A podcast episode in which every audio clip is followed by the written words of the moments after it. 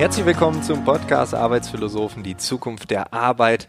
Heute mit einem Stammgast. Gunther Dück ist wieder da. Ich muss gar nicht mehr so viel über ihn erzählen. Du hast sicherlich schon das ein oder andere Interview mit ihm gehört. Er ist Mathematiker, er ist Philosoph, er spricht mit mir über das Thema Mensch oder Maschine. Mehr muss man gar nicht sagen. Er hat andere Ideen, er hat kluge Ideen. Ich bin großer Fan, ich hoffe du auch. Ich sag jetzt einfach Audio ab, los geht's. Mensch oder Maschine? Was ist dein Statement zu unserem Themenschwerpunkt? Ja gut, äh, wir, wir, wir haben jetzt sehr viel mehr Möglichkeiten, dass Maschinen irgendwas tun. Wir haben eine Digitalisierung, so eine sogenannte, die sich angeblich seit fünf Jahren vollzieht, aber im Grunde ist die jetzt schon steinalt. Also ich meine, ich, ich sage immer in Vorträgen, ich habe meine erste E-Mail am 15. März 1987 bekommen. ja, und jetzt fangen die Leute an, sich für sowas zu interessieren. Das finde ich ein bisschen seltsam. Also im Grunde, äh, wenn ich jetzt was sage, dann ist das schon fast Erfahrung oder so fast so äh, ein Internetzeitalter alt. Und dann äh, bei meinen Vorträgen sagen die Leute, nee, so kommt das nicht. Und dann muss ich immer sagen, du, das ist schon seit zehn Jahren so. Das ist so ein bisschen mein Leiden. Auch, auch wenn man fragt gar nicht, also jetzt bei Homeoffice habe ich seit 2005, hm. glaube ich, oder drei oder noch früher. Also sozusagen seit es Internet zu Hause irgendwie gibt und dass man die E-Mail zu Hause abrufen kann. Ähm, dann habe ich jetzt also gefühlt 20 Jahre Homeoffice und jetzt fangen die Leute an, sich zu überlegen, wie das geht. Und keiner fragt einen. Also jetzt ja schon, jetzt haben wir dann den Podcast Ihr könnt ja irgendwie fragen, was hat das für Auswirkungen, was bedeutet das, was muss ich machen und so weiter. Das ist doch alles geklärt. Also mhm. Ja, und bei IBM ist es schon seit 15 Jahren krähen da irgendwelche Babys äh, in den, in den Konferenzen. In, das weiß man. Ja. Und äh, wenn da Hunde bellen, das ist nicht so schön. Also dann sagt man, äh, schick ihn raus oder sowas. Also Hunde sind nicht tolerabel, aber Babys äh, nimmt man einfach alle so hin. Ja, ja so. Und da, diese ganzen Gewohnheiten, die sich jetzt etablieren, die, die sind schon lange bekannt. Dann gibt's eben den, den ganzen, die ganze Sektion äh, Artificial Intelligence. Mhm. Äh, das hat man so seit 40 Jahren. ich habe das selber zehn Jahre lang probiert. Das hieß Optimierung und Statistik. Wir haben also Prognosen gemacht für Maschinen, wann die kaputt gehen, wo Lagerlokationen hin müssen. Wir haben das erste Navi gebaut 1993. Also das war nicht eine technische Wunderleistung, sondern das Hauptproblem war, dass man für eine Tourenoptimierung das, die ganze Straßenkarte von Deutschland, also zwei Gigabyte, in den Hauptspeicher am besten machen muss, sonst hat man zu viele Festplattenzugriffe.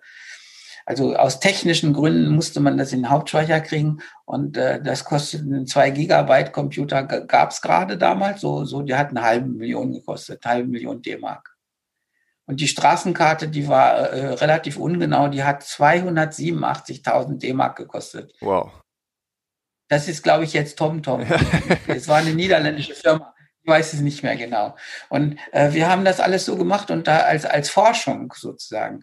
Und was, was damals sozusagen eine Vision war oder, oder immer konkreter wurde, ist dann konkret geworden. Das liegt eben daran, dass das Navi jetzt eben nicht mehr 500, also mit, mit Karte 800.000 Mark kostet, sondern nur noch 50 Euro.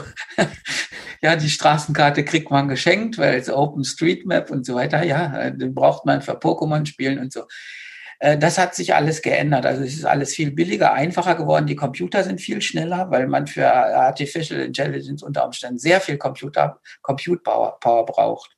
Und äh, diese ganzen technischen Probleme, also sind die Daten anständig in Datenbanken, äh, ja, dass ich auf sie zugreifen ja. kann, werden die Daten gepflegt, äh, wie, wie viel Compute Power brauche ich, wo brauche ich die, brauche ich Sensoren, funktionieren die Sensoren mit jedem Computer, sind die Plug and Play und so weiter. Äh, alle diese Fragen lösen sich so mit der Zeit auf. So. Und an, an sich haben wir gar keine technische Neuerung so richtig, sondern, sondern so die, die infrastrukturellen Gegebenheiten verbessern sich langsam, mhm. mhm. dass man sogar da was mit anfangen kann.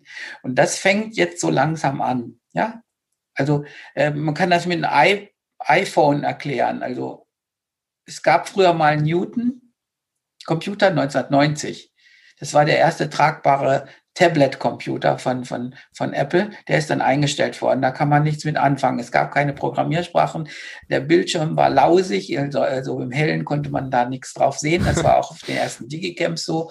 Äh, äh, die Batterie hat so was wie fünf Minuten gehalten, nur alles schwierig. Ja, man hatte keine Infrastruktur, kein WLAN und nichts. Man kann ja damit nichts anfangen. Es gab auch kein App, App Store oder sowas. Und äh, diese Nebenbedingungen sind in, in den nächsten 15 Jahren alle weggefallen. Also die Batterie hält jetzt, hält dann, es gibt einen OLED-Bildschirm, der App Store von Apple, das war ganz wesentlich dabei. Also das geht gar nicht um Hardware, sondern das kann ich damit anfangen. Mhm. mhm. Dann hat man den App Store gehabt, so ab 2007, 8 oder ich weiß nicht so genau, so in der Größenordnung. Und dann kommt plötzlich äh, das iPhone und äh, das äh, Tablet, äh, das iPad dann 2010 und finden eine fertige Infrastruktur vor, wo ein normaler Mensch damit was anfangen kann. Und äh, die, diese infrastrukturellen Veränderungen, die, die vollziehen sich jetzt immer einer nach dem anderen für die Dinge. Ja? Und dann, dann kommt das jetzt, poppt es in unserem Leben eigentlich erst auf, wenn es zwar schon 20 Jahre da ja, war, ja. aber dann noch nicht geht. Ja. Also die und dasselbe, dasselbe ist jetzt mit, mit sagen wir, äh, selbstfahrenden Autos genau, und so weiter. Das, das, das Gleiche. Die fahren nur 500 Kilometer und bald mehr. So. ja. ja, ja, gut, aber äh, selbstfahrende Autos, ähm, wären besser, wenn die Infrastruktur so wäre, wenn gar keine anderen Autos mehr auf der Straße wären, also nur noch selbstfahrende Autos, weil, weil dann sich die Algorithmen untereinander abstimmen können, die Autos reden miteinander. Und da ist jetzt nicht so irgendeiner mit so einem BMW-Dienstwagen, den er jetzt irgendwie zu Tode fahren darf, weil er nur geleast ist oder so, ja. Das, äh, das sind andere Dinge. Ja, und dann, dann hat man die Irrationalität aus dem Verkehr raus, ähm, keine Staus mehr, weil, weil die einfach, es gibt keinen Gafferstau mehr. Selbstfahrendes Auto macht sowas. Interessiert nicht. den ja, nicht. Es hält sich auch an, es hält sich auch an Fahrfahrtsregeln, kennt die, ja. ist nicht besoffen und so weiter. Und äh, äh, im Grunde, im Grunde brauchen wir eine Struktur, wo dann die Privatautos rausgehen. Und dann wäre jetzt das ganz ideal. Also dann könnte man mit einem Bruchteil von Compute Power und so weiter diese ganze Artificial Intelligence hochfahren. Mhm weil, weil ich sozusagen äh, nicht nur, nicht nur, äh, also im Augenblick haben wir so, dass die, äh, die Artificial Intelligence völlig hochgezüchtet wird, dass das Ding unter jeder Nebenbedingung äh, gut fährt. Das braucht man ja eigentlich nicht. Ich kann ja die Verkehrsregeln ändern. Ja. Könnte ich machen. Ich könnte überall Masten aufstellen, also die funken dann, da ist was, da ist, ja, oder äh, sozusagen, äh, da ist ein Hund auf der Straße in 200 Metern, das sagen die Masten ja, mit künstlicher Intelligenz. Ja. Nicht die, das muss das Auto nicht erkennen, das können ja die Masten erkennen. Und äh, so, so, so überall Flöcke, die, die dann so quasi als WLAN äh, deutschlandweit geschaltet sind und äh, alles vorher erkennen. Das kann man anders regeln. Das wird wahrscheinlich auch so kommen. Aber das dauert sehr lang. Ja. Da reden wir über Jahre. Aber man, ja. ja, man kann aber natürlich sehen, wie das, worauf das hinausläuft. Mhm. Ja. Wenn du so dir ähm, KI oder Robotik so ein bisschen anschaust, gibt es da so Entwicklungen oder Anwendungsszenarien, wo du dich ganz besonders drauf freust oder wo du sagst, boah, das wird so spannend, das wird uns auch als Menschheit vielleicht ein Stück weit verändern, das autonome Fahren vielleicht, ja. aber vielleicht gibt es so andere Dinge, wo du sagst, oh. Ja, selbstfahrende Autos finde ich ganz toll. Ich werde, gehe auf die 70 zu. Graue Haare und ähm, Ne, ich muss ja irgendwann mein Auto abgeben. Dann wohne ich hier in Waldhilsbach, so in so, das ist wunderschön, wie im Urlaub. Ja, aber kommst ja? nicht mehr nach Heidelberg. Kann man das? Ja. hier so ein Nahverkehr ist sehr bescheiden, ja. so alle Stunden. Ja. Und äh, unten haben wir eine Bank, dass man nach, nach Bammental fahren darf oder nach Neckargemünd. Also so sollen die einen mitnehmen. Das funktioniert vernünftig gut, aber wie komme ich zurück? Ja, ja. so und so weiter. Und äh, da, das wäre schon was, wenn, wenn ich dann einfach so ein Taxi bestellen könnte oder hätte eins, so ein Roboter da. Denke schon. Ich muss mich ja auch dann mit Pflegerobotern langsam auseinandersetzen. Da, da sagen jetzt junge Leute wie du, äh, was weiß, scheiß was. Das ist aber ernst. Also ich meine, wenn man jetzt so alt ist wie ich, dann, dann, dann, denk, äh, dann hat man nur noch ein paar Jahre und dann sagt er, hoffentlich kommen noch irgendwelche Dinge, die mir was bringen. Mhm. Glaubst du, dass das Thema ja. Pflegeroboter bei uns kulturell funktionieren wird. Ich meine, wir gucken nach Japan, das ist völlig normal, das ist auch noch eine ältere Gesellschaft. Ähm, also ich habe neulich mal bei einem Vortrag gesagt, die Japaner sind irgendwie kurz davor, dass 60-Jährige dann 80-Jährige pflegen, weil die haben keinen Nachwuchs mehr. Also muss man ja irgendwann mit den Robotern anfangen. Ähm, hier in Deutschland Nein, ich ist meine, immer ganz es, viel Kritik. Es geht ja gar nicht, es, die Leute stellen sich jetzt immer so vor, wahrscheinlich du auch, ich mag nicht so gerne äh, diese Frage eigentlich in Podcast diskutieren, weil sich die Leute irgend so äh, was wie Sci-Fi vorstellen also Science Fiction, und, und machen dann gleich so irgendwie Roboter raus, wie sie die aus den normalen Filmen Von kennen. Terminator, genau. Soweit ist ja, äh, nein, da, da gibt es jetzt, äh, ich weiß nicht, hat, glaube ich, IBM eingeführt, äh, wieder eine, eine Begriffseinteilung. Es gibt Weak und Strong AI, also schwache und starke künstliche Intelligenz. Mhm.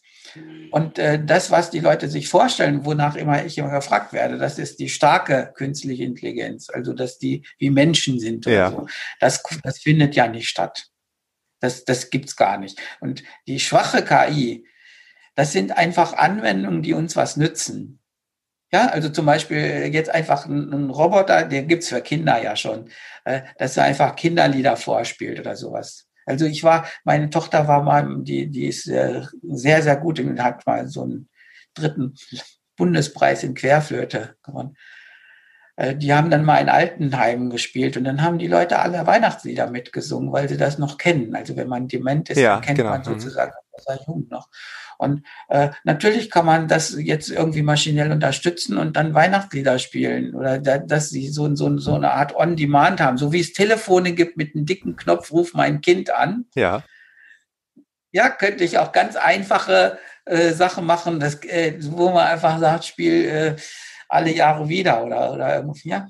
Und, oder, oder das ist irgendwie äh, von selbst das macht oder so, so, so, so einfache Sachen kann man machen. Die können auch das Leben ziemlich erleichtern und da sollte man auch nicht dagegen sein.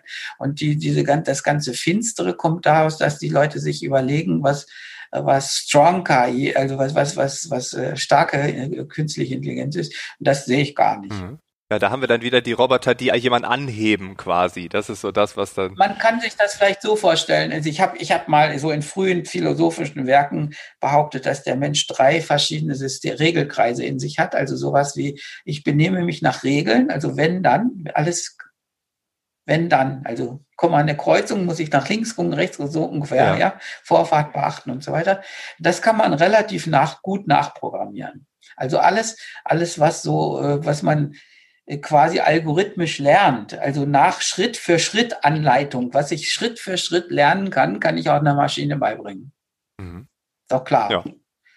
Ich lästere immer, dass insbesondere Management darunter fällt, also in viel, große Teile. Also ein Computer kann selber nachgucken, ob die Zahlen stimmen oder nicht, ja, und dann gibt er den Menschen einen Stromschlag, der die jetzt im Bereich sind. Das, das kann man im Grunde äh, durch, äh, durch künst, sogenannte künstliche Intelligenz ersetzen. Das ist aber gar nicht so viel Intelligenz dabei, sondern das, das was der Mensch algorithmisch lernt, so, so wie kochen, 100 Gramm Mehl abwiegen, ein Ei reinmachen oder so, das, das kann man auch irgendwo dann einer Maschine beibringen. Das ist ein, klar. Dann gibt es sowas wie eine Intelligenz im Menschen, recht, sowas wie rechte Gehirnhälfte, das baut, das, das ersinnt sich irgendwie kreative Welten neu. Ja. Also ich komponiere irgendwas neu und so weiter. Das, das, das ist schwierig. Ja, oder dass ich, dass ich ganz neue Architekturen mache, soll irgendwie eine Oper in, weiß ich, in Hannover bauen, kriegt eine Milliarde und was mache ich dann? Ja, da habe ich ja so eine Fülle von Möglichkeiten. Das kriegt man nicht hin. Das stellen sich die Leute aber so vor. Und die dritte Sache ist, das ist mehr, man sagt so Bauchgefühl oder Instinkt. Das heißt, äh, man, man hat so ein System in sich, was Ja-Nein-Fragen beantwortet. Also ist es zu heiß? Hat mich einer beleidigt? Ja. Im Callcenter ist der Kunde jetzt aufgeregt?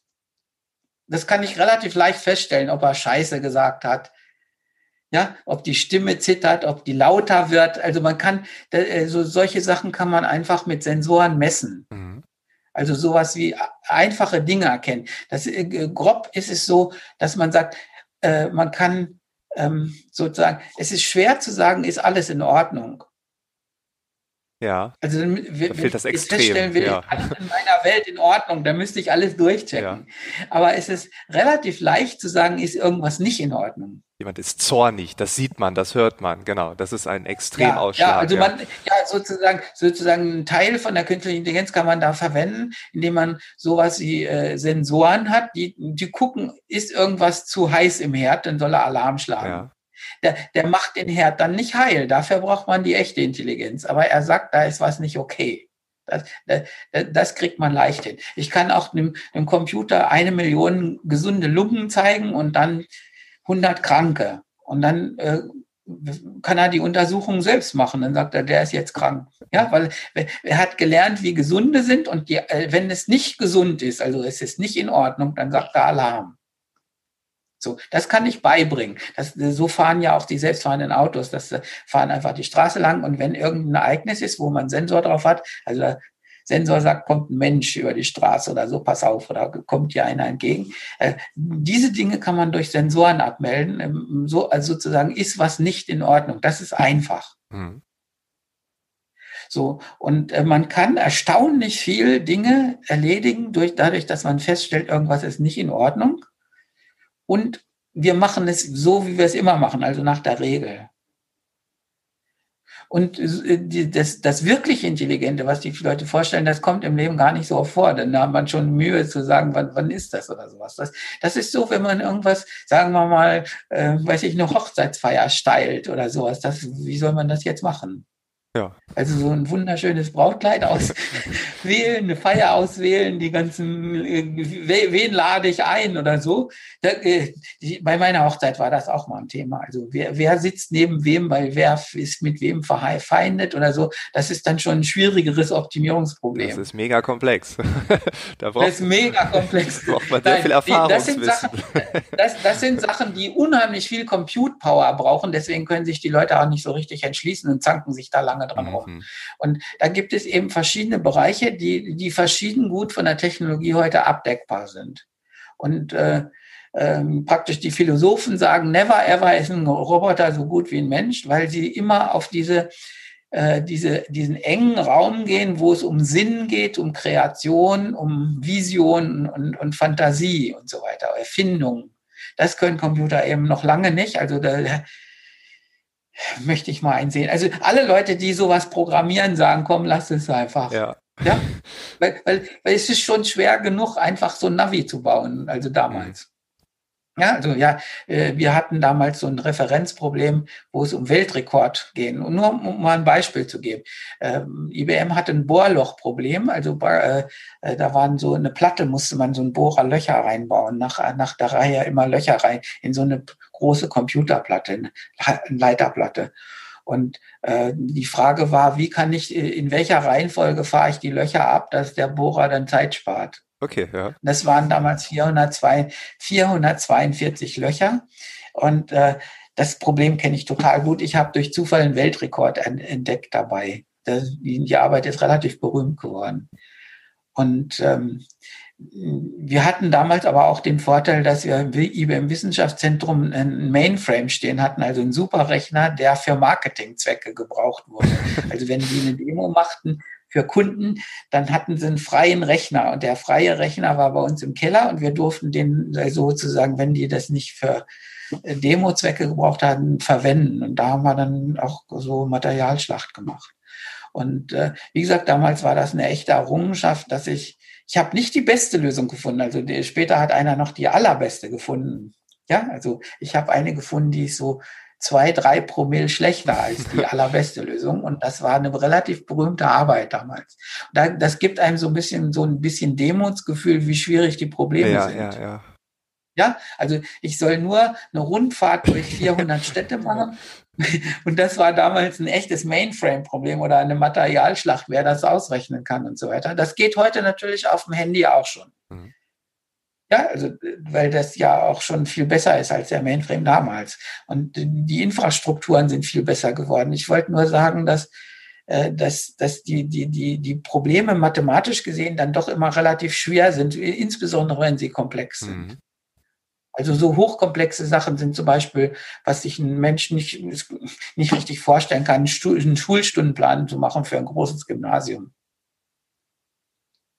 Ja, das ist schwierig. Ja, dann sagt der Biolehrer, er will nur genau acht Stunden Bio und dann kommen, ja, dann kommen die, dann kommen noch, also wenn, wenn man das Problem überhaupt lösen kann, ist es schon mal gut, aber dann kommen Leute, so äh, die besser bezahlten und sagen, sie möchten keine Hohlstunden haben, also nicht, nicht die erste Stunde und dann die sechste erst, dass sie dann in der Schule rumhacken. Sie möchten die immer im Block haben und so weiter. Und dann gibt es diese ganzen Nicklichkeiten, geht es nicht besser? Und dann schimpfen sie, ich habe Wiederholstunden dazwischen, das will ich nicht und so.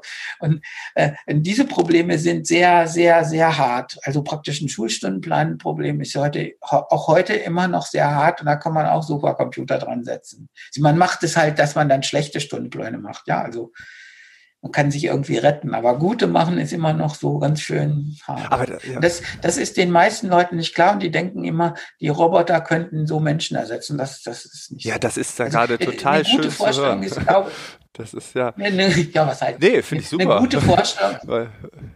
Ich kann, ich kann ein bisschen, ich kann, will nur sagen, das meiste im Leben hat gar nichts mit dieser äh, typisch menschlichen Intelligenz zu tun, die die Philosophen meinen. Genau, genau.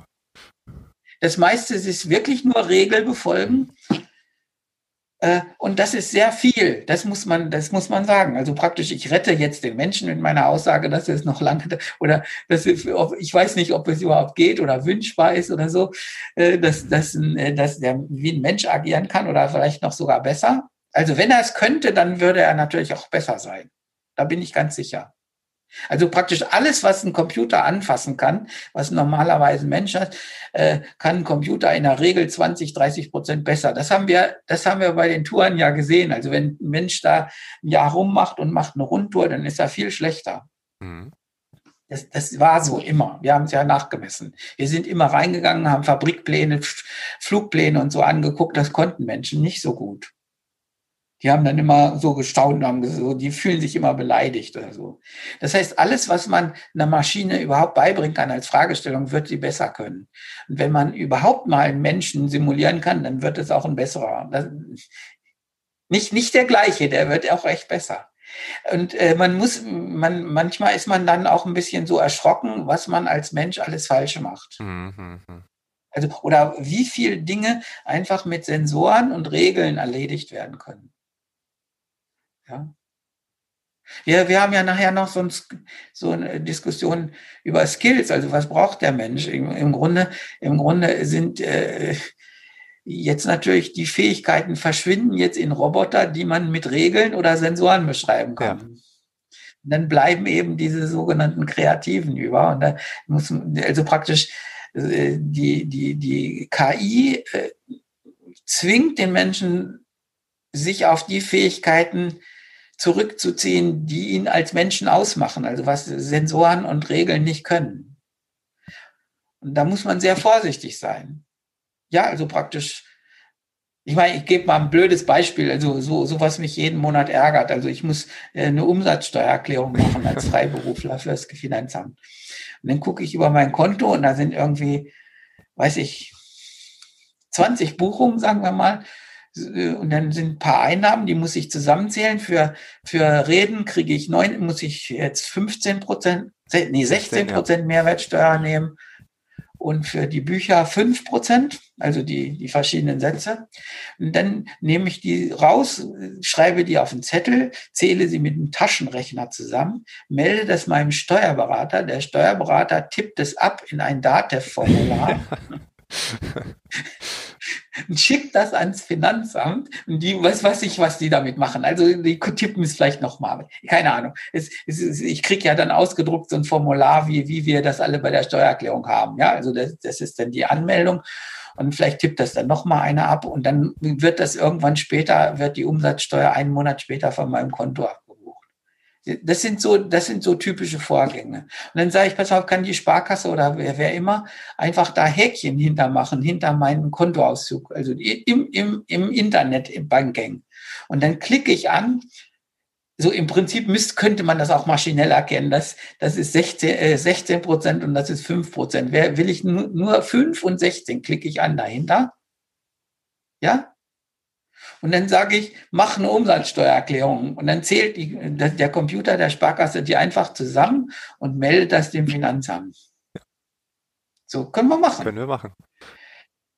Ja, ich, jetzt aber die ganze Arbeit dazwischen, die ist völlig unsinnig. Also ich, ich, ich, äh, ich brauche da 20 Minuten für, dass alles stimmt, nochmal checken und so weiter. Ja, Plausibilitätscheck und so, weil das irgendwie wichtig ist für das Finanzamt. Und dann macht der Steuerberater da noch irgendwas und es kostet, glaube ich, also ich glaube, sowas müsste ich gucken. Ich glaube 40, 50 Euro pro Monat, also für, für eine Umsatzsteuererklärung. Ja. Für etwas, was bei der Sparkasse Klick, Klick Enter, was eigentlich nur drei Cent kosten dürfte. So, und äh, da ist eine Maschine, also wenn ich diese Abläufe einfach mal mit normal so als Maschine sehe, dann machen wir ne, so eine Meisterstunde von etwas, was im Grunde null ist. Hm. Und da kann ich ganz viele Beispiele sagen. Ja, also dieses ganze Ausweis vorzeigen an der Grenze und diese, diese, diese ganzen schwierigen Sachen. Oder wir haben jetzt bei Corona kennengelernt, dass die, die Leute sich eintragen müssen in eine Liste. Ja. Ja, wenn, wenn sie aus dem Ausland kommen. Oder wenn ich zur Gaststätte gehe, muss ich meine Adresse angeben. Ich, wir haben alle so einen elektronischen Personalausweis, ja? Piep, fertig. Dann ist auch kein, dann steht da auch nicht Dagobert Duck oder so, sondern da steht echt meine Nummer dabei, ja? Was, was ist das Problem? Dann sagen, ich verstehe das mhm. nicht. Ja, also, ich meine, jetzt kann man wieder über Datenschutz reden und so weiter und so weiter. Aber, aber jetzt diese ganzen Verfolgungsprobleme könnte ich auch elektronisch abbilden. Ja, telefonieren jetzt Leute diese ganzen Kontakte ab. Wenn, wenn ich, wenn, wenn ich eine normale Kartei hätte von allen Einwohnern, dann sagt er einfach die Kontakte, zack, zack, zack, die gucken mal einfach nach, wo wohnen die, check, und dann kriegen die alle so auf ihre App, melde dich, fertig. Ja, äh, das, das geht heute nicht, weil die Infrastruktur nicht ja. da ist. Und dann sind jetzt äh, tausende Leute mit so einem Mist beschäftigt, dass sie irgendwelchen Leuten nachtelefonieren oder gucken, ob die Adresse richtig eingetragen ist. Und dann ist die wieder nicht eingetragen. Dann mache ich ein Ordnungsverfahren. Die sind, ja, dann müssen die wieder 10 Euro Strafe bezahlen, kriegen wieder einen Brief, der 1 Euro kostet, müssen wieder irgendwie sagen, ich war es, ja gut und so. Kriegt man vielleicht Lichtbild wie bei, ich glaube es nicht. Ja. Also ja, und äh, äh, immer, immer wenn sowas aufpoppt, dann kann man immer sehen, dass, dass wir ähm, irgendwie das nicht wollen. Mhm. Wir machen dann völlig unsinnige Arbeit und finden aber, dass das im Sinne des Datenschutzes so ganz gut ist. Und wir lassen uns das von Estland und Schweden immer zeigen. Da redet, regt das keiner auf. Ja. Und wir finden das ja auch gut. Also wir Weil finden Bullshit-Arbeit ja auch gut, wenn ich den Begriff von David Graeber hier reinbringen kann. Wir finden ja. es gut, so zu tun und wir verteidigen ja auch diese Art der Arbeit damit. Ja, das ist ja ein Arbeitsplatz. Und das ist ja gut, dass es den gibt. Ja, wir verteidigen auch die Dieselautos. Ja. Nein, heute zum Beispiel, nein, ich will dir mal sagen, was dabei rauskommt. Das stand heute vielleicht nicht so gemeint in der Süddeutschen, vorne drauf, erste Seite 1. Ganz kleiner Artikel. Steht drin, VW fordert die Bundesregierung auf, äh, sozusagen einheitlich dafür zu sorgen, dass wir nur noch Elektroautos haben. Okay. Wenn man das vor zehn Jahren gesagt hätte, also praktisch im Jahr 2025 gibt es keine Elektroautos mehr, dann schreiben sie die Arbeitsplätze, Arbeitsplätze, ja. Arbeitsplätze, Arbeitsplätze. Jetzt brennt die ganze Automobilindustrie an. Jetzt können sie sich nicht mehr entscheiden, sollen sie jetzt noch weiter Diesel bauen, was hochgefährlich ist, weil in China die vielleicht verboten werden, in Schweden sind sie schon und in Kalifornien auch. Kalifornien ist so groß wie Deutschland, by the way. Mhm. Also von Einwohner her und jetzt kracht's irgendwie. Und jetzt sagen sie, jetzt sollen wir das aber einheitlich machen. Also die, die maulen die ganze Zeit, zehn Jahre lang ist Freiheit. Wir können Autos nehmen, wie wir wollen. Die äh, können stinken und weiß ich was. Das ist äh, Freiheit des Menschen und so weiter. Und dann merkt man, dass die Welt nicht irgendeine andere Phase geht und dann sagt, dann sagen sie, jetzt muss das aber einer autoritär beschließen, damit wir eine Richtlinie haben, dass wir nicht in eine falsche Richtung äh, ähm, investieren. Ja, jetzt merken die Leute, guck, äh, wenn wir gesagt hätten, äh, vor, vor fünf Jahren, oder der Söder wollte das, glaube ich, oder irgendwas. Ja, der hat es vor Ewigkeiten schon. gesagt, genau, ja. Ja, also ganz klar. Wir hätten gesagt, in 2025 gibt es hier nur noch Elektroautos und Punkt. Dann wäre die ganze Automobilindustrie heute eine blühende Industrie. Ja. So.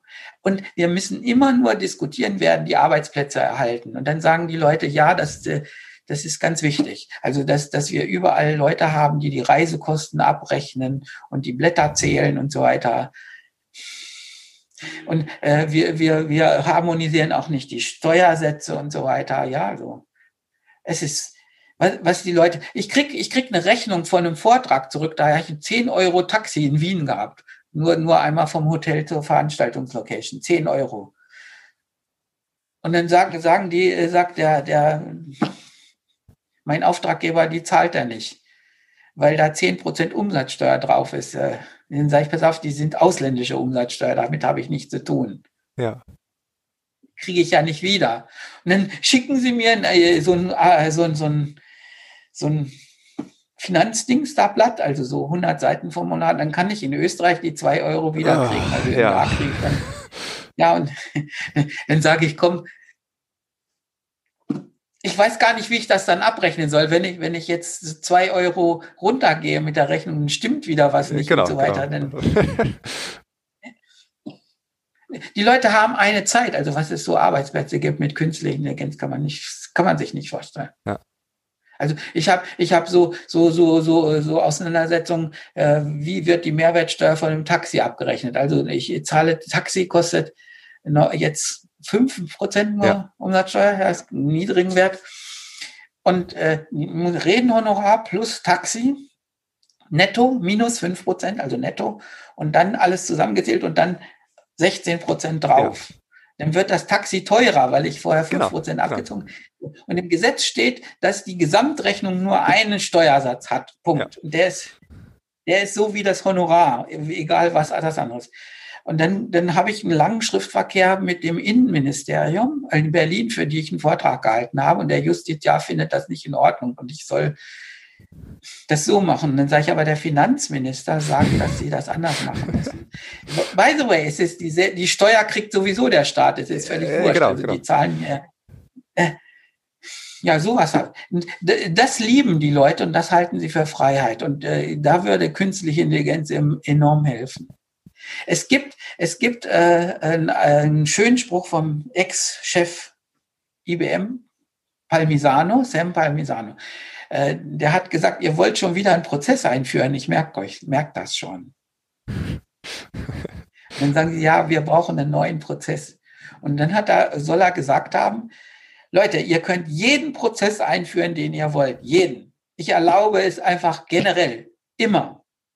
Aber eine Nebenbedingung. Es darf keine Ausnahmen geben und keine menschliche Interaktion. Er muss vollautomatisch ablaufen und dann mault keiner drin rum. Ja. Und was, was ihr da macht, ist, ihr nehmt halbkünstliche Intelligenz und dann macht, ist die so schlecht, dass sie dauernd Ausnahmen produziert und für die Ausnahmen sitzen da tausende Leute raus und entscheiden, was machen wir ja, jetzt. Ja, genau. Das geht so nicht. Und äh, das merkt man natürlich. Deswegen hat man gegen künstliche Intelligenz auch eine Menge Aversionen, weil immer irgendwas passiert. Also wenn man eine Prozessausnahme hat, also irgendwas ist nicht genau vorgesehen, dann ist man ja im Nirvana. Also wenn ich jetzt zum Beispiel äh, einen grotesken Fall hätte, den ich fast nicht mehr vorstellen kann, dass ich mit Amazon persönlich reden möchte. Ja weil irgendwas ganz Komisches passiert ist, dann habe ich keine Chance. Man kommt da gar nicht mehr dran. Das ist völlig. Ja. Amazon ist auch so gedacht, dass niemand mehr drankommen soll. Also das ist schon relativ perfekt gemacht, weil, weil für alle, wenn, wenn ich irgendein Problem habe, also irgendwie was ist ausgelaufen oder Gläser kaputt oder so, dann gibt es immer so einen Punkt anklicken, dann steht da, jetzt mach das. Aber wenn, wenn so ein Ding fehlt in der künstlichen Intelligenz, dann hat man ganz verloren. Ja, oder, oder, oder so, so sagen wir mal, so, ich fahre mit der Bahn und bin üblich, wie üblich zu spät und dann kriegt mich so ein Formular ausgefüllt und dann muss ich aber erst ein Studium dafür machen, dass ich das kann. Und dann am besten mich in eine lange Schlange einstellen, dass ich Stempel kriege und dann drei Euro Reservierungsgebühr. So, es ist so aberwitzig, oder? Auf jeden Fall. Aber da sind wir doch auch wieder bei den Philosophen. Also an sich wollen wir den Wert des Menschen erhalten wir könnten vollends Mensch sein mit all diesen tollen Fähigkeiten, die wir haben, die wir aktuell unterdrücken und mit diesem ganzen Schwachsinn ja über äh, ja. über über äh, drüberlegen. Ne? Also wir, äh, also die künstliche Intelligenz, das wäre doch jetzt so die Quintessenz, hilft uns endlich unser volles Potenzial, das Menschliche äh, zu, zu entwickeln überhaupt. Ja, ja, ja, und da gibt's, da, äh, da muss ich dann eben sagen, das ist politisch inkorrekt, das, das ist nicht Thema. Also praktisch, du bist jetzt mehr Idealist, also ich, ich habe da so ein bisschen so, da Kräuse träumen sich welche haben. Äh, bei so Aussagen. Das Problem ist, dass die, unsere Erziehung so ist, dass die Leute nicht, nicht, die, die haben weder die Lust noch die Fähigkeit, wirklich Mensch zu sein. Sie sind abgerichtet worden und dressiert, mhm. äh, Regeln zu beachten und einen Vorgang eins nach dem anderen, Eile mit Weile, kommen dazu, was es Zeit braucht, braucht es Zeit. Und dann sitzen die Leute da und machen da rum. Und meine Pause muss ich haben. Und so ist unsere Arbeit. Unsere Arbeit ist nicht so, dass das volle menschliche Potenzial gebraucht wird, sondern wir müssen oft nur irgendwas abarbeiten. Das sind relativ privilegierte Berufe, wo es irgendwie was anderes gibt, also wo, wo man kreativ sein muss oder so. Und die, ja. bei McDonalds gibt es das ja, nicht. Äh, ja, ich habe ich hab ziemlich viel geschrieben über im letzten Buch über McDonaldisierung, dass, dass sozusagen die Effizienz, also die, die, der, also praktisch im Übergang von, von, sagen wir mal, Steuerberater zu Computer. Ja, also der Steuerberater ist irgendwie ersetzbar. Also mindestens der Kontierer, also der, die jetzt die Rechnung da abrechnet. Das kann man mit Barcodes im Zwischenraum, also bevor das ganz automatisch geht, macht einfach Piep ja, so mit, mit QR-Codes und so weiter. Äh, und dann wird der Beruf dann langsam vom Computer selbst gemacht. So wie bei McDonalds, der es langsam in die Automaten draußen geht, dass ich da ordere. Mhm. Und in diesem Zwischenraum sind viele Leute und sie sind dann sozusagen kurz vor der Automatisierung. Und äh, diese Leute sind nicht richtig, so, da wird das Potenzial gar nicht abgerufen, dass sie, dass sie kreativ oder volle Menschen sind. Und das ist ein bisschen traurig. Und da muss man irgendwie sich die Realität angucken und wirklich mal eine Zukunftsvision haben, was machen wir jetzt mit den ganzen Menschen. Das wird nach meinen Vorträgen immer gefragt, wenn das so düster ist, was machen wir denn jetzt mit denen? Dann sage ich ja, die, die, Antwort steht überall, lebenslanges Lernen. Man hat noch einen anderen Job, man muss sich aufwerten, man muss sich selber drum kümmern. Dann sagen, das tun die aber nicht. Dann sage ich, ja, das liegt an der Erziehung, dass sie das nicht wollen. Äh, ja, also man muss jetzt doch irgendwie den Willen in Menschen zum äh, haben, dass sie, sie sich selbst zum Erblühen bringen. Ja, also nicht nur, dass sie so dahin vegetieren, sondern äh, ja, denn, denn ich meine, was ich jetzt, was ich jetzt sage, ist dann so eine Art, so ein Bereich wie Eigenverantwortung. Das sehen wir jetzt in Corona-Zeiten, dass die Leute das nicht haben. Also muss rigoros quasi mit Strafzetteln durch die Menge gehen, dass die mal eine Maske aufsetzen. Ich komme auch nicht durch. Also äh, ich meine, ich habe jetzt viele, viele Sachen über Corona geschrieben. Ich habe auch viele Follower verloren, weil sie gesagt haben, das finden sie jetzt nicht mehr gut. Und ich sage jetzt seit Februar, Leute, die Corona ist eine Krank Krankheit so ähnlich wie Grippe, aber zehnmal mehr ansteckend und irgendwie in, den Nachwirkungen gefährlicher. Mehr sage ich nicht. Und das ist wahrscheinlich Common Sense. Ja. Und wir müssen jetzt warten, bis eine typische Wettersituation ankommt, wo eine typische Grippewelle losrennt, wo wir dann 1000, 2000 Tote haben mit Grippe, wie normal. Jetzt ist das Ding aber viel, viel ansteckender. So. Und wir können das erst beurteilen, wenn wir im November sind. Und im November, vielleicht schon im Oktober, krachen die Zahlen nach oben. Schreibe ich wie, wie ein Blöder. Also normale Vernunft. Ja, ja. Dann sagen sie, das sieht man ja jetzt. Jetzt gehen die Zahlen ja. hoch. Ich bin so traurig. Also ich habe natürlich recht, weil man als Statistiker das schon äh, seit, äh, also vorher sieht, bevor die Krankheit überhaupt da ist. Man weiß doch, wie das verläuft. Man weiß nach allen Erfahrungen, dass die zweite Welle die schlimmere ist. Man weiß das. Die Vernunft. Ja, ja. ich bin völlig frustriert, so, weil die, wir, wir diskutieren jetzt wieder, sollen wir eigenverantwortlich entscheiden? Ja, Darf ein Land was anderes wollen? Nein, wir wollen das einheitlich haben und jeder soll eine Maske. Und dann sagen sie, wenn, wenn jetzt aber in, in Mecklenburg-Vorpommern gar kein Corona ist, dürfen die dann ohne Maske rumlaufen? Das ist ungerecht. Lauter so Quatsch. Ja. Und äh, die, die Deutschen wollen das so haben, dass es in Regeln gegossen wird. Sind nicht in der Lage, sie feiern trotzdem Hochzeiten. Ich meine, wenn ich jetzt eine Hochzeit habe mit 100 Gästen, und mit Wahrscheinlichkeit ein, zwei Prozent bricht da so ein Hotspot aus. und unter Umständen stirbt ein Opa da, so wie ich bin ja. bei der Hochzeit. Was ist das für ein Fest gewesen, wenn ich mir das so vorstelle? Ich feiere das. Ja. Das Fest meines Lebens, gebe wahnsinnig viel Geld aus und dann sind hinterher fünf krank, einer hat schwere Nebenwirkungen, einer stirbt. Was war das für ein Fest? Ja. Mit Polizei da und so. Dann sage ich, lass doch das. Nein, und dann sagen sie, ja komm, wir haben uns an die Regeln gehalten. Es waren genau 50 Leute da. Wir haben noch einen ausladen. Genau. Und wir haben gelüftet. ja, wir, haben, ja. wir sind nicht schuld oder so. Und äh, wir, man, man sieht irgendwie, dass die Leute gar nicht, also jetzt die vollen Menschen würden einfach doch so irgendwo würden zu so einem Punkt kommen, wo man Gemeinschaft hochhält, also wo man sagt, also sozusagen, wir, wir bilden einen Common Sense. Der Common Sense ist hier, wir tragen Masken. Und jetzt machen wir das einfach alle, weil wir uns als Community dazu entschlossen haben. Das könnte man tun. Ja. Dann wäre auch alles gut. Man braucht auch gar nicht so viele Regeln. Man kann ein, die vollwertigen Menschen, also die nicht roboterisiert sind, können auch eigenverantwortlich handeln. Und äh, zur Eigenverantwortung gehört auch, dass man die Freiheit aufgibt, wenn die Gemeinschaft irgendwas erfordert. Wenn, ja, so.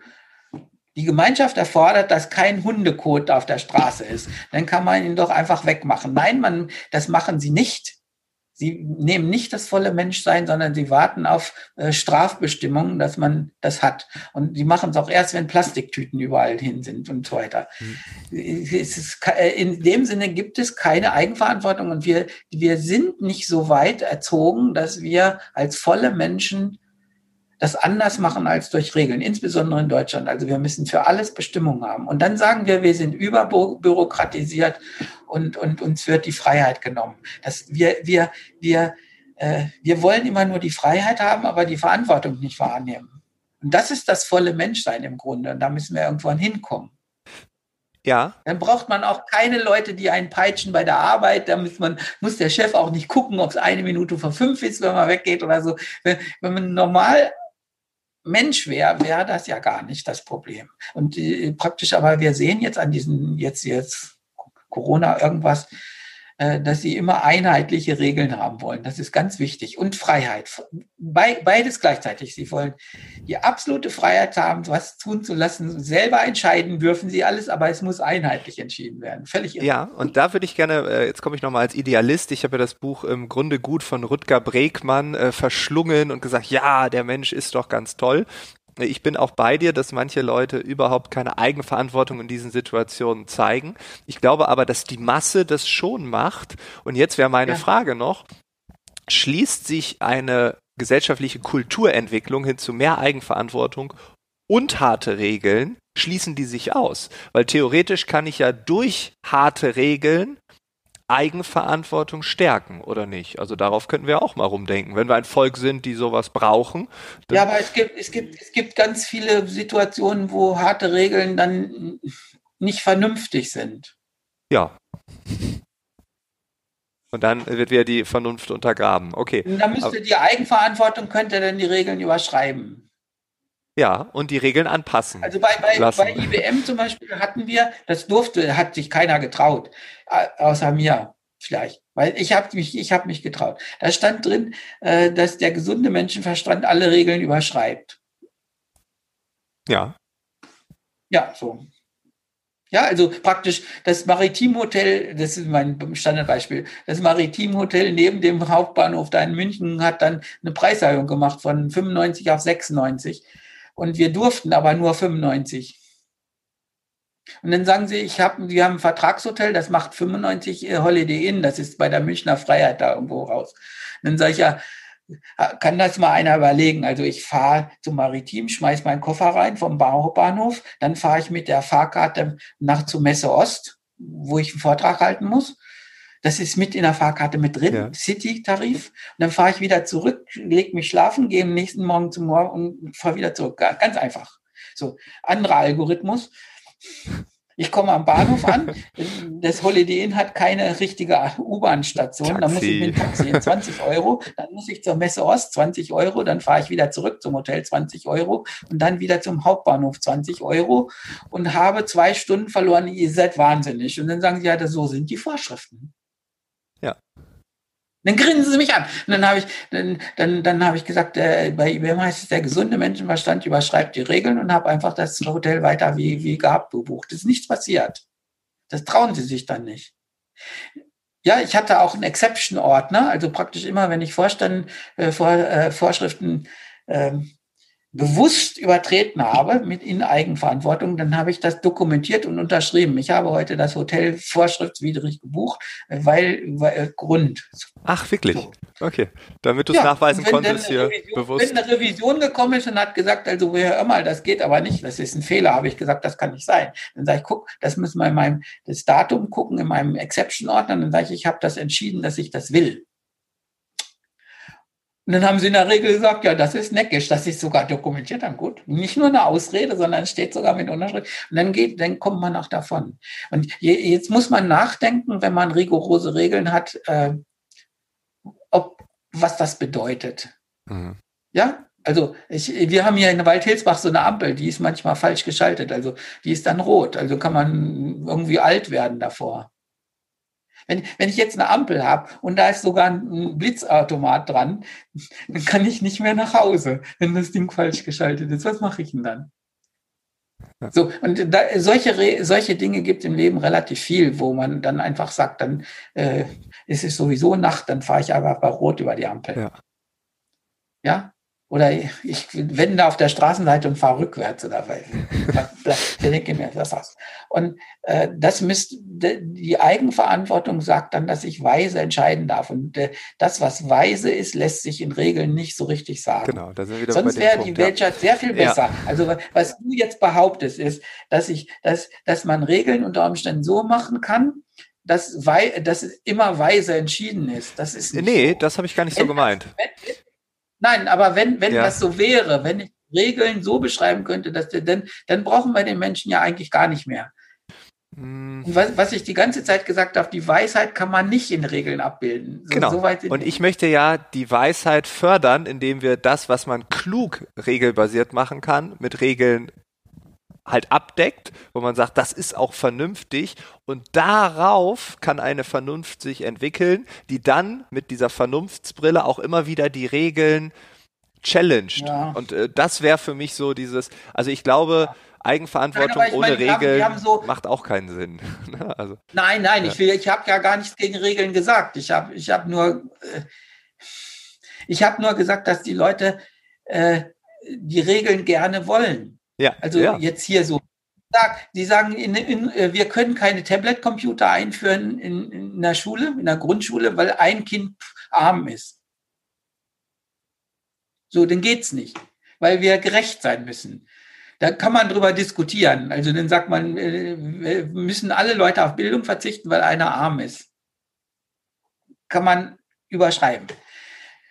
Dann sagen sie, sie brauchen Vorschriften, also dass das Kind äh, ein, so, ein, so ein Tablet beantragen kann, dann kriegt es in drei Jahren eins, weil die Bürokratie so schwierig ist.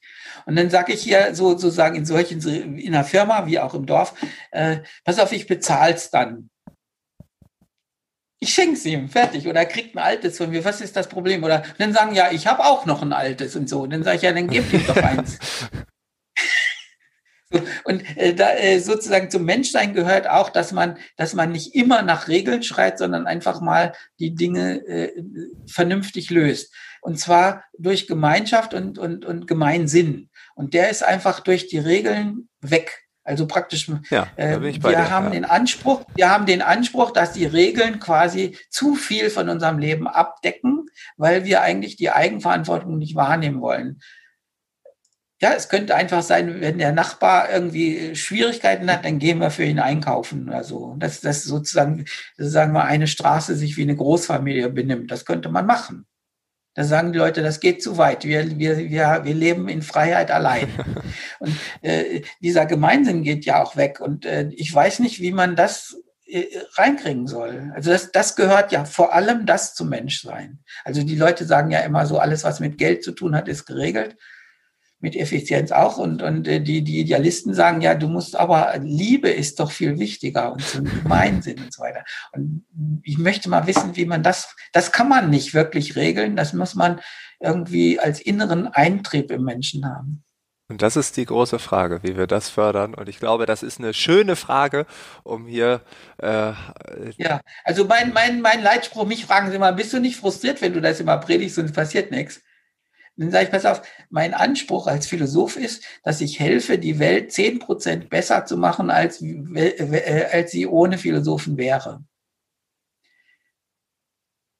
Ich habe aber nicht den Anspruch, dass, dass ich sie jetzt gut mache. Das hat ja Jesus auch nicht geschafft. Das schafft niemand. nein, nein wir, wir sagen, wenn, wenn, man ist dafür da, dass man die Welt ein bisschen besser macht und, und, und immer wieder an, an, an, an äh, sowas wie Herzblut und Liebe und Gemeinsinn und sowas äh, appelliert. Und ich bin mehr so auf der Seite so von äh, gesunden Menschenverstand, dass man den so irgendwie behält. Also ich bin ja Techie, da ist der Liebe so ein bisschen auf, ja, da, das ist nicht so genau das Feld, wo man dann Experte ist. Ähm, die, die reinen Idealisten sind mehr so ein bisschen rötlich gefärbt und die anderen irgendwie so auf der Sachebene. Und auf, ich versuche auf der Sachebene eben den gesunden Menschverstand ein bisschen besser zu erhalten.